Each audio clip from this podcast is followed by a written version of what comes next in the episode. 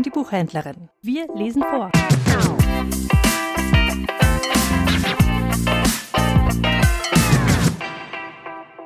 Zwei Juden kamen zum Rabbi einer Kleinstadt und sagten ihm Unsere weisen Männer zu Hause haben uns etwas erzählt, das uns überrascht und das wir nicht verstehen. Sie hören nicht auf, uns zu ermuntern, mit gleicher Freude das Gute und das Übel anzunehmen, das Gott uns schickt. Erzähle uns, Rabbi, wie wir so etwas anstellen können. Nun, sagte der Rabbi, ich sag euch was. Geht drüben in den Klassenraum. Dort werdet ihr einen alten Rabbi begegnen, der gerade seine Pfeife raucht. Er hat die Antwort für euch.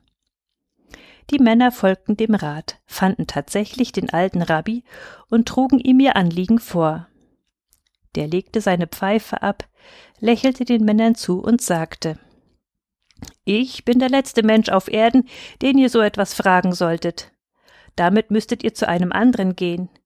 Ich bin gar nicht in der Lage, eure Frage zu beantworten, denn ich habe im ganzen Leben noch kein Leid und kein Übel von Gott erfahren.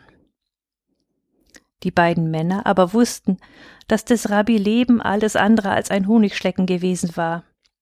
Vielmehr war es ein einziger Krampf von Leid und Not gewesen. Aber jetzt verstanden sie, was es bedeutete, Leid als ein Zeichen der Liebe anzunehmen.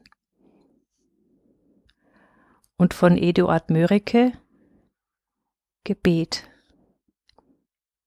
Herr, schicke, was du willst, ein Liebes oder Leides, ich bin vergnügt, dass beides aus deinen Händen quillt.